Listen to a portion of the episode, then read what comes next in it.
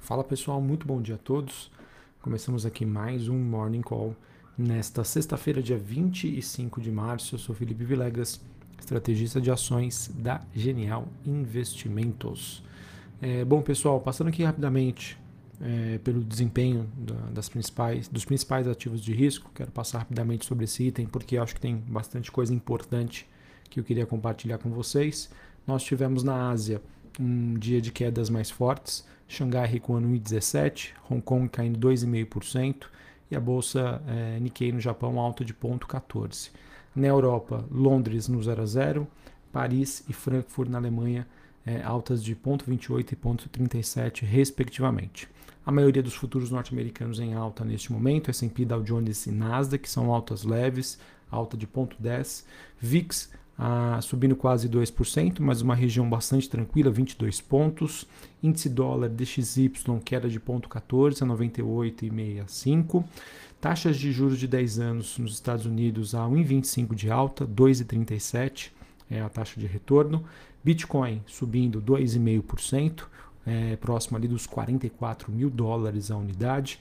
Um dia um pouco mais negativo para o petróleo, Petróleo WTI recuando 1,34 a 110 dólares o barril. Cobre em Londres caindo 0,93, níquel recuando 6%, ouro queda de 0,5% neste momento a, 1.952 né, dólares a onça Troy. Bom, agora vamos aí para o que realmente é importante que eu queria compartilhar para vocês em relação aos eventos dessa semana. É, essa semana acabou sendo marcada aí pela falta da divulgação de dados macroeconômicos e por nenhum problema, por uma questão de agenda mesmo. E por conta disso a gente acabou não tendo nenhuma novidade aí no campo econômico global, é, olhando aí para principais indicadores, obviamente. É, dos vetores que a gente vem acompanhando aqui, como a guerra entre a Rússia e a Ucrânia, processo de normalização monetária nos Estados Unidos, é, a gente acabou não tendo aí grandes novidades e que pudessem justificar é, grandes movimentos aí de volatilidade dos ativos de risco. Em relação ao Fed, tá, nos Estados Unidos, Banco Central norte-americano, é, a gente teve o discurso de muitos é, dirigentes do Fed nessa semana. Eles deixaram claro né, as suas intenções de acelerar o ritmo de alta de juros nos Estados Unidos e também de iniciar o processo de redução do seu balanço patrimonial. Lembrando, quanto mais rápido esse processo acontecer, pior tende a ser para os preços né, dos ativos de risco, principalmente os que estão aí mais próximos das suas máximas, como as bolsas europeias e também a, as bolsas americanas.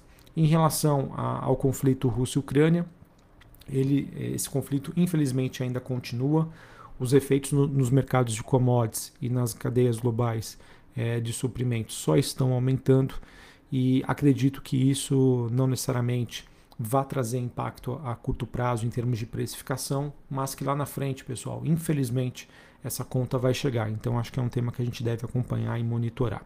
Em relação à China, infelizmente a pandemia da Covid-19 também vem trazendo impactos é, que a gente não pode desprezar para a atividade econômica no curto prazo, muito influenciada pela questão aí da política de caso zero né, na China que é adotada e traz aí as suas consequências econômicas, tá? E talvez eu acho que a grande novidade aí que nós temos para essa semana ficou muito mais pela questão de interpretações do mercado e possíveis né, posicionamentos do que necessariamente novidades, fatos que aconteceram. E o que eu queria trazer aqui para vocês são os sinais né, um pouco mais preocupantes que o mercado transpareceu é, através aí de, de acreditar e começar a precificar um potencial cenário de recessão global. E isso foi observado como olhando o comportamento das curvas de juros, que eu trouxe para vocês aí no decorrer da semana, e também nos indicadores de confiança dos consumidores, que foram fortemente impactados pela situação inflacionária e também pela situação do mercado de trabalho.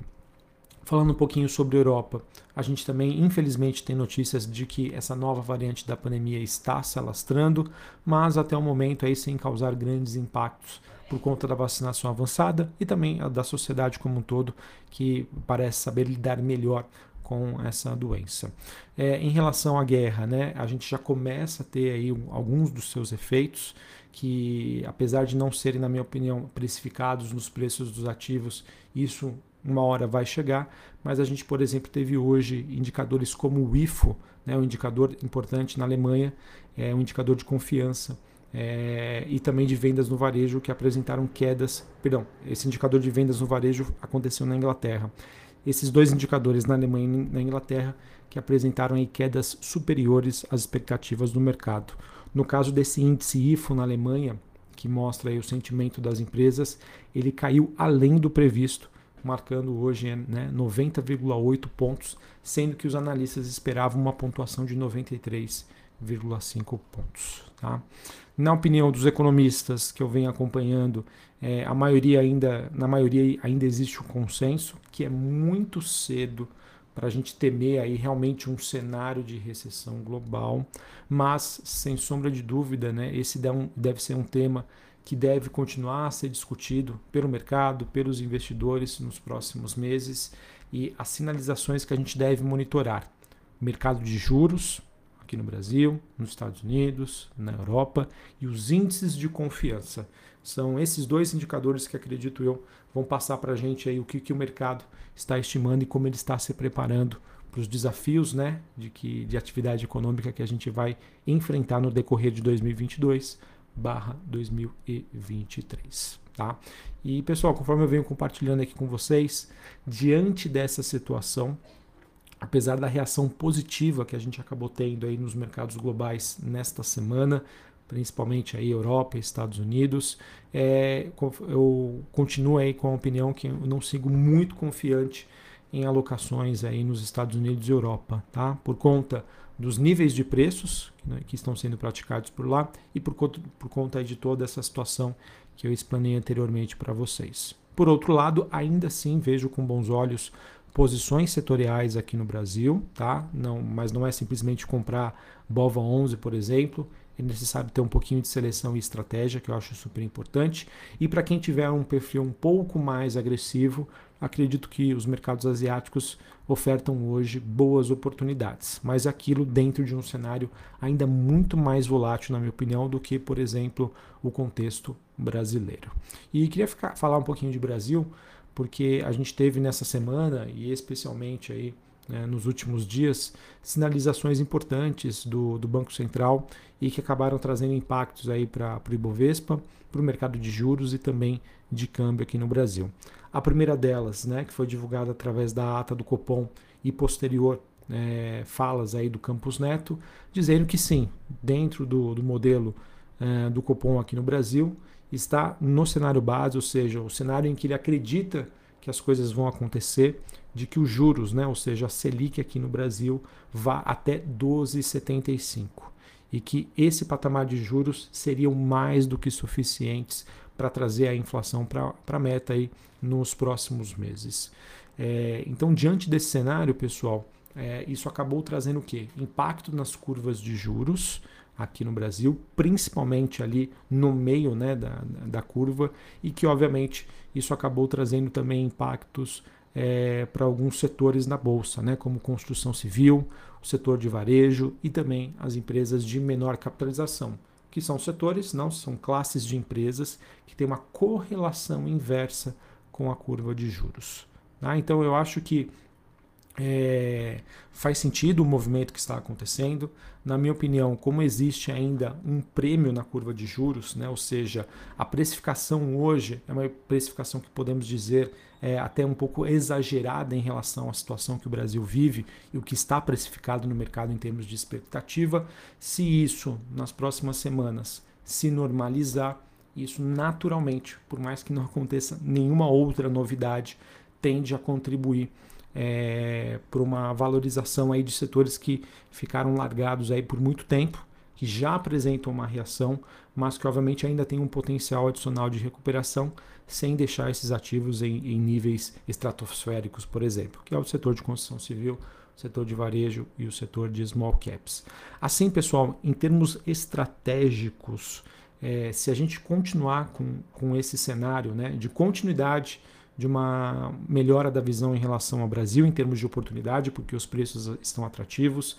Se a gente não tiver nenhum tipo de choque que traga um efeito em relação à precificação da nossa curva de juros, eu vejo que faz sentido, tá? Para quem tem um perfil um pouco mais agressivo, moderado para agressivo, é, aumentar aí as suas posições aí, principalmente acredito eu no setor de varejo, empresas de menor capitalização.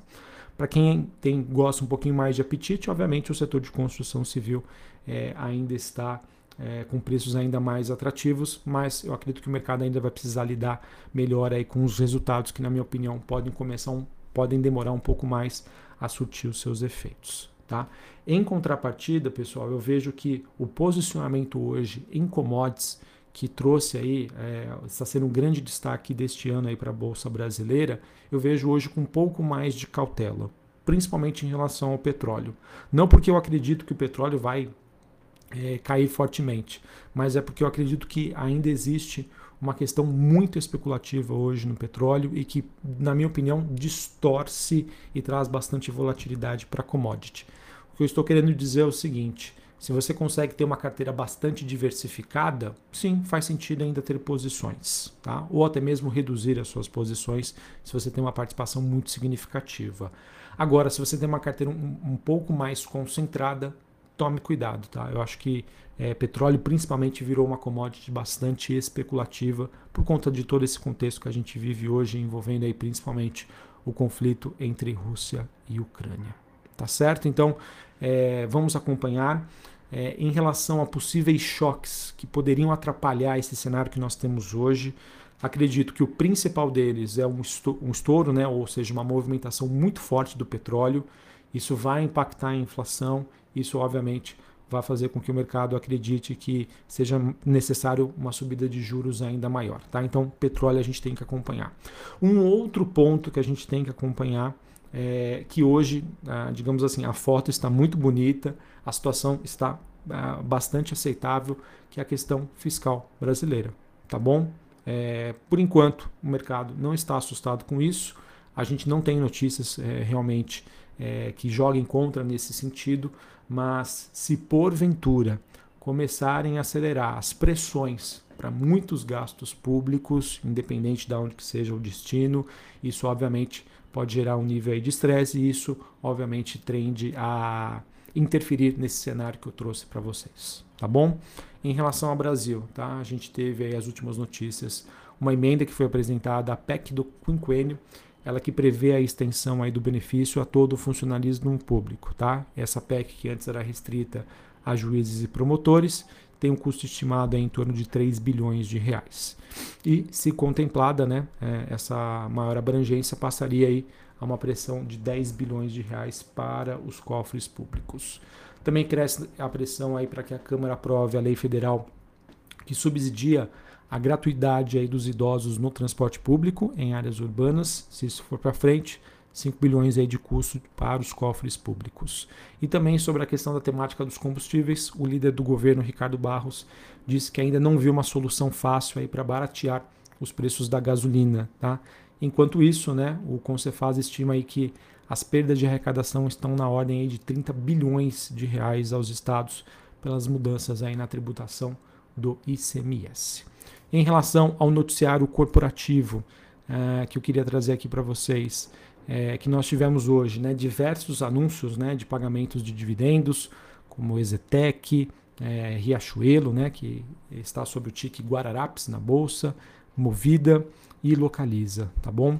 Uh, em relação a novidades, nós tivemos o Banco Inter informando que o fundo Ponta Sul voltou a aumentar a participação na companhia, passando por uma participação superior a 5,21%. E ontem nós tivemos a notícia de que o CEO da Pets, o Sérgio Zimmermann, ele vendeu cerca de 10 milhões de ações, equivalente a mais ou menos 7,5% da sua participação na companhia. Mesmo assim, né, o CEO ainda tem 122 milhões de ações. Isso, na minha opinião, se não for bem justificado, pode trazer um pouco mais de volatilidade aí para Pets. Então, eu acho que vale a pena acompanhar. Uh, outra questão que eu quero trazer aqui para vocês, pessoal, é sobre a agenda do dia. A gente tem hoje, às 9 horas da manhã aqui no Brasil, o IPCA 15, tá? Inflação. Vamos acompanhar. de acordo com, com, com o que a gente vem vendo aí de reações do mercado, é, não necessariamente a divulgação deste número, por mais que ele seja negativo, que isso interfira nos preços, mas vamos acompanhar.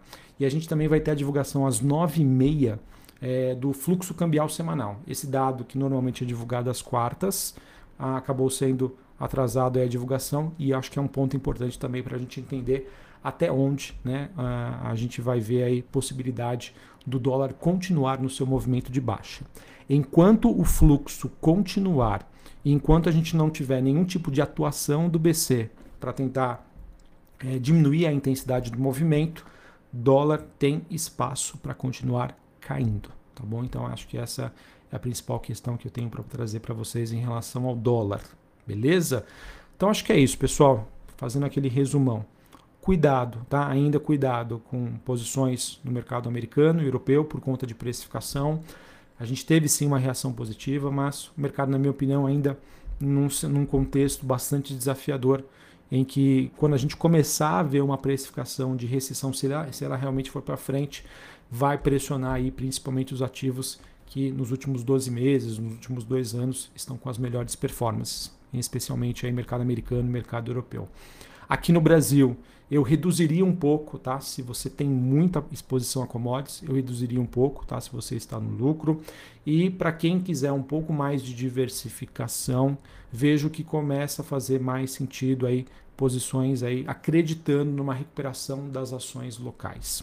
Se você tem um perfil mais conservador, setor elétrico, varejo, se você tem um perfil aí moderado para agressivo, né, ou muito agressivo, small caps, e setor de construção civil, tá? Lembrando, pessoal, isso, esse cenário, né, ele pode ser, digamos, contragolpeado se a situação inflacionária piorar, ou seja, efeitos do petróleo, ou se o governo não fizer a parte dele em relação aos gastos públicos, tá? Então, fiquem atentos a esses temas. Um abraço a todos, uma ótima sexta-feira para vocês, bom final de semana, a gente retorna aí na próxima segunda. Valeu!